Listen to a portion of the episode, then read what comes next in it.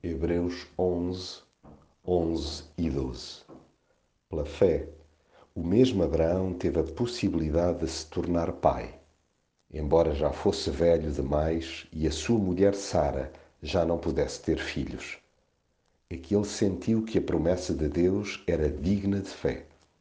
E foi assim que de um só homem, que até já tinha perdido as forças, nasceram descendentes tão numerosos como as estrelas do céu e tão inumeráveis como os grãos de areia da praia.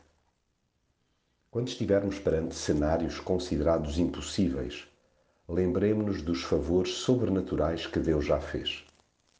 Sempre que as portas nos parecerem definitivamente fechadas, não deixemos que se nos varram da memória os atos generosos de Deus deparando-nos com fechaduras fechadas a sete chaves, permitamos que as promessas de Deus as desbloqueiem.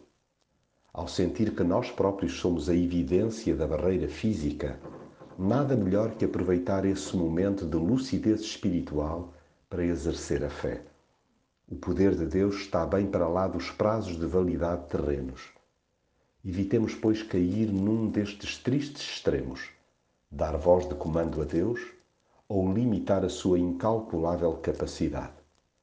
Basta rebobinar a nossa vida para perceber que somos fruto de um amoroso milagre, a ponto de, em Cristo, pertencermos a uma família tão numerosa como as estrelas do céu e tão inumerável como os grãos de areia da praia.